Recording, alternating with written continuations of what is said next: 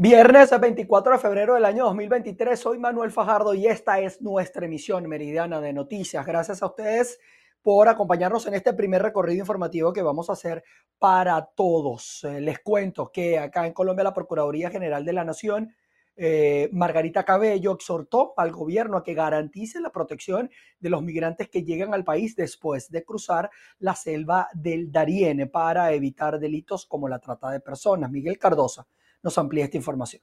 Cordial saludo. La Procuraduría General de la Nación advirtió que la situación de los migrantes que llegan a Cúcuta o también por la frontera de Ecuador para luego desplazarse hasta la selva del Darién continúa siendo precaria. El ente de control a través de un documento advirtió de los riesgos que persisten de delitos como la explotación sexual, la explotación laboral, así como el sometimiento a otras actividades por parte de organizaciones criminales.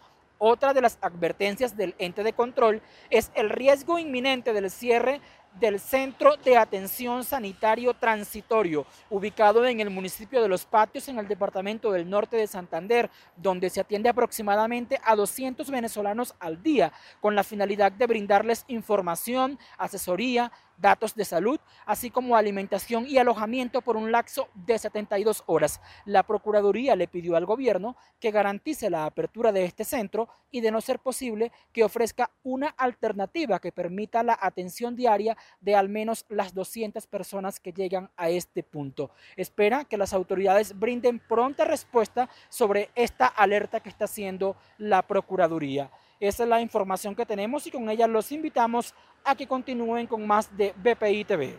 En Bogotá, Miguel Cardosa, BPI TV. Nos vamos a Venezuela porque en el estado Carabobo el presidente del Consejo Nacional Electoral eh, o expresidente del Consejo Nacional Electoral, Andrés Caleca, promueve la conformación de una red de voluntariado nacional denominada Provoto en defensa de ese mismo eh, derecho como instrumento para el cambio en el país. Sí, gracias por el contacto que lo establecemos a esta hora desde el Estado Carabobo. El expresidente del CNE inició una gira en el Estado Carabobo, destacó la importancia de la actualización del padrón electoral, por lo que insistió a los partidos políticos y a la sociedad civil para que reclamen la apertura de registro electoral en todo el territorio nacional. La primera lucha que tiene que dar la sociedad venezolana es por la apertura del registro electoral en todo el país, no solo en las capitales de Estado o en las capitales de municipio, en las parroquias. Mire, yo fui presidente del Consejo Nacional Electoral. Nosotros tuvimos cinco elecciones en un año y nosotros jamás cerramos el registro electoral. Pero no solo que no lo cerramos, lo llevamos a las bocas del metro, a los centros comerciales, a las universidades, a los liceos, a las, a las paradas de autobuses, buscando a los electores. Eso es lo que tiene que hacer el Consejo Electoral. Este régimen se ha se ha empeñado en destruir esa conciencia, en, demostrarle al, o hacerle creer al país que, que ellos llegaron aquí de por vida y que nadie los podrá cambiar. Hay que decirle a la gente, eso es mentira, usted tiene el poder de cambiarlo. Y ya lo estamos viendo, la sociedad ha empezado a derrotar al gobierno, este gobierno inderrotable hasta hace apenas unos años, desde que trataron de robarle los las vacaciones a los maestros y que tuvieron que recular y echar para atrás cuando los maestros se alzaron en todo el país, este país empezó a demostrar la debilidad de ese gobierno. La debilidad de un gobierno que además se le acabaron los reales ya. No tiene con quién engañar, con qué comprar ninguna conciencia más. Venezuela tiene que superar el estado de prostración, el estado de pobreza del 90% de su población. No te resignes, lucha. Lucha porque tienes el poder para cambiar la situación lo tienes en las manos. Te han quitado todo, te han quitado el salario, te han quitado la gasolina, te han quitado el gas, te han quitado la educación. Los hijos se te fueron. Lo que no te han podido quitar es el voto. Ahí lo tienes, ejércelo. 160 mil testigos necesitamos organizados, movilizados, atendidos de aquí al proceso electoral. Son 40 mil mesas, dos testigos por mesa y dos suplentes, son cuatro por cada mesa. 160 mil testigos. Necesitamos el concurso de todos los partidos, de todos los sindicatos, de todos los gremios, de la sociedad civil organizada para defender sus votos, porque el CNE no te los va a defender. Caleca destacó la importancia de la incorporación de los testigos electorales para el cuidado del voto. Insistió que esta tarea les corresponde a todos, no solo a los partidos políticos, sino a la sociedad civil, gremios y sindicatos que hacen vida en el país. Esto como contrapeso al partido de gobierno. Desde el Estado Carabobo, región central de Venezuela, reporta para ustedes Ruth Laverde. Y en su lucha reivindicativa, el magisterio en el Estado de Nueva Esparta apeló a la fe tras un recorrido eh, por cada municipio, llegaron hasta la Basílica de la Virgen del Valle. El santuario de la Virgen del Valle fue el escenario escogido esta vez por los gremios docentes para exigir sus derechos. Aseguran que el gobierno está apostando al cansancio del magisterio, por eso piden a la Virgen del Valle que interceda ante la intransigencia del gobierno. Escuchemos sus planteamientos hoy. Como muestra de fe, estamos los docentes pidiéndole aquí, en su santuario.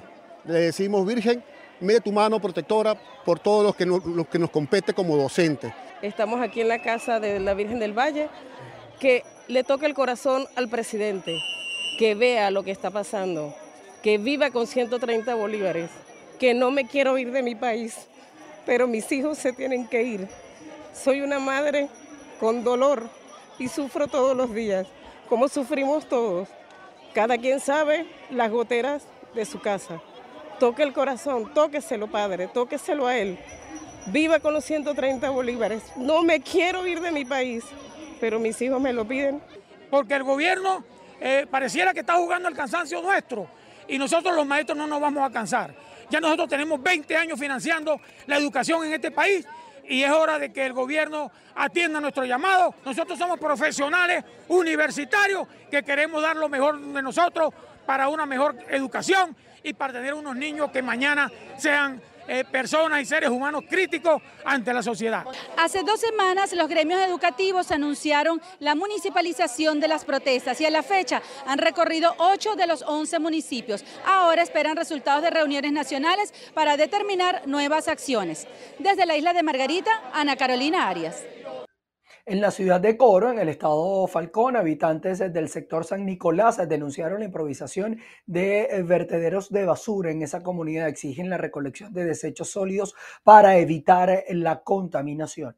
Buenas tardes, establecemos este contacto desde el sector San Nicolás 1 en la ciudad de Coro. El día de hoy los habitantes decidieron elevar su voz de protesta ante la acumulación de desechos sólidos, en su mayoría son arrojados por eh, vendedores ambulantes del mercado viejo de Coro. Vamos a conversar con una de las vecinas afectadas para que nos comenten desde cuándo están padeciendo esta situación y si por acá se presta el servicio de aseo urbano.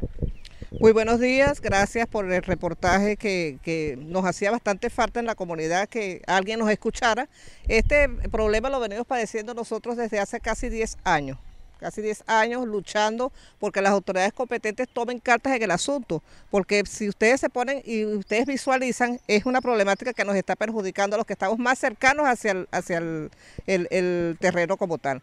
Es un terreno baldío prácticamente desde, data desde hace años y este no sé qué pasa con las autoridades competentes que no toman los, los, los, lineamientos de rigor para hacerle el llamado a los, a los, a los eh, dueños de los mismos a que cerquen por lo menos, que cerquen por lo menos. Eran tres, eran tres dueños, ya uno por, por, lo menos se condoleó y cercó, pero faltan dos que no, hacen acto de presencia. Nosotros queremos saber qué es lo que está pasando con la alcaldía del municipio de Miranda, que no aplica las ordenanzas correspondientes a estos casos, a estos casos, porque de ser así, imagínate, la comunidad aquí hay, también hay, necesidades de, vivienda, hay, hay necesidades de, un ambulatorio, hay necesidades de, hasta aquí pudiéramos nosotros tener hasta algo para esparcir. ¿Cuántas personas aproximadamente se ven afectadas con esta situación de la acumulación de basura en la comunidad?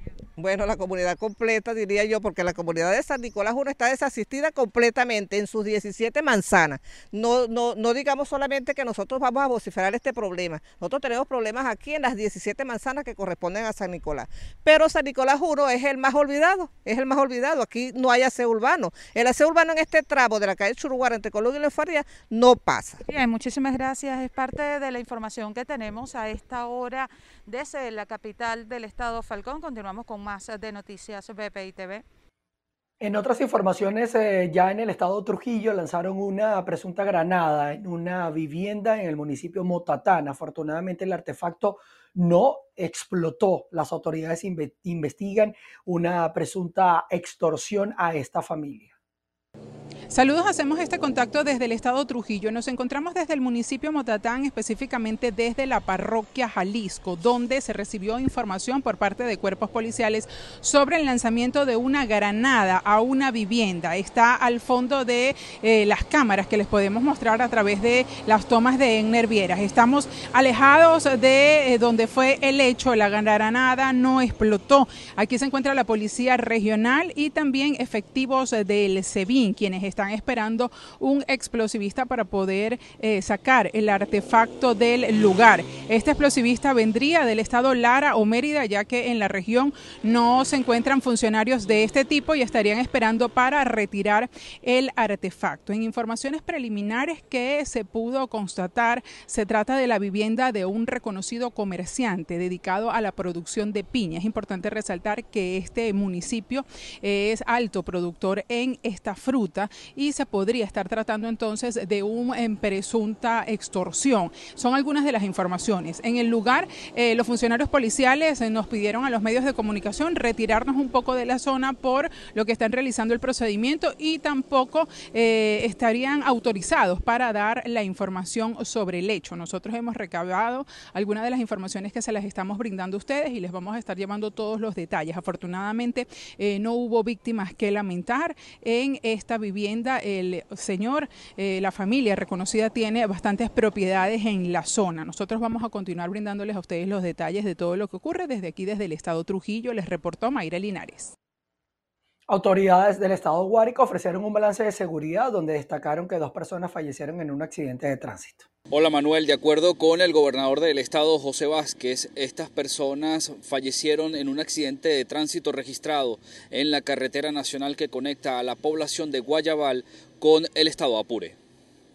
Tuvimos dentro de la incidencia del accidente, lo único, dos fallecidos, ¿no? que fue por Guayabal donde a eso altas horas de la noche hubo un accidente, chocaron de frente, ¿verdad? Fue así, unos motorizados.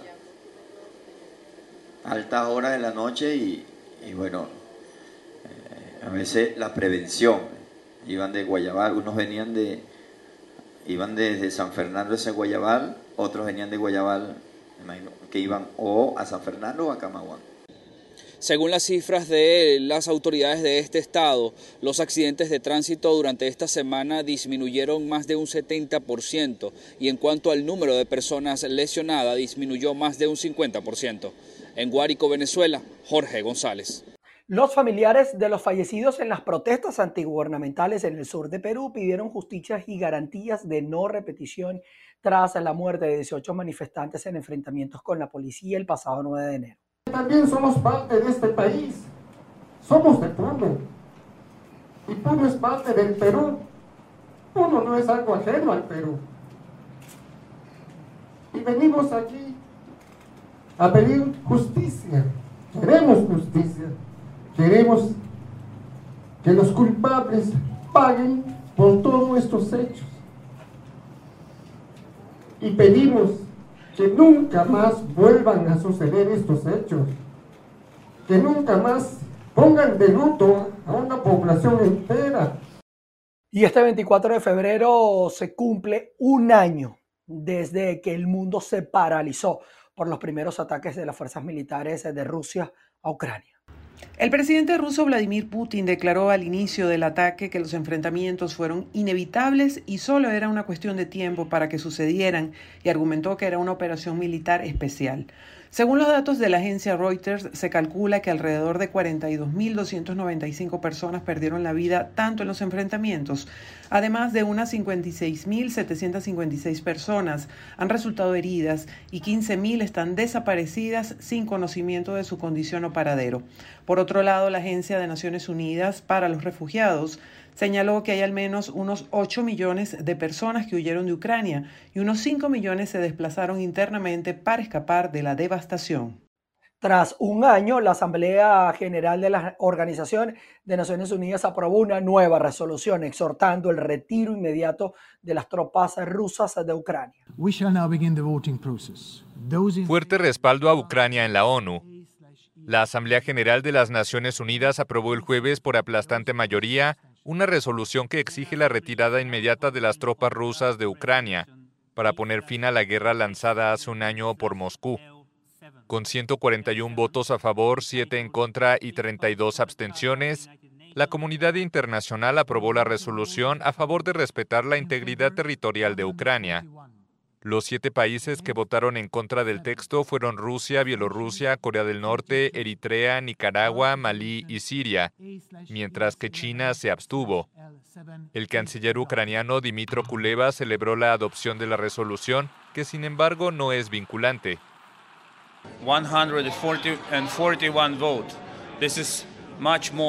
141 votos, eso es mucho más de lo que representa Occidente. Esta votación desafía el argumento de que el sur global no apoya a Ucrania, porque muchos países de América Latina, África y Asia votaron hoy a favor. Antes de la votación, el foro rechazó por amplia mayoría varias enmiendas presentadas por Bielorrusia, aliado de Moscú, que pedía el inicio inmediato de negociaciones de paz e instaba a los Estados miembros a abstenerse de enviar armas a la zona de conflicto. Polonia entregó hoy los cuatro primeros tanques Leopard eh, a Ucrania y aseguró que pronto va a enviar más. El eh, primer ministro polaco Mateusz Morawiecki pidió a la Unión Europea ampliar las sanciones eh, contra Rusia. Entre tanto, el presidente ucraniano Volodymyr Zelensky pidió la creación de una coalición aérea para recibir aviones de combate y armamento militar. Así las cosas, luego del pronunciamiento del presidente ucraniano Volodymyr Zelensky, que también se pronunció hace algunos minutos. Eh, nosotros llegamos al final de nuestra emisión en Meridiana. Por supuesto, las reacciones tras este día donde Ucrania vuelve a hacer noticia, no eh, sino por el tema de la invasión rusa. Nosotros estaremos atentos y vamos a hacer las actualizaciones necesarias de las informaciones a las seis de la tarde porque allí los voy a esperar para nuestra emisión central de noticias. Buen provecho. Nos vemos a las 6 de la tarde. Se les quiere.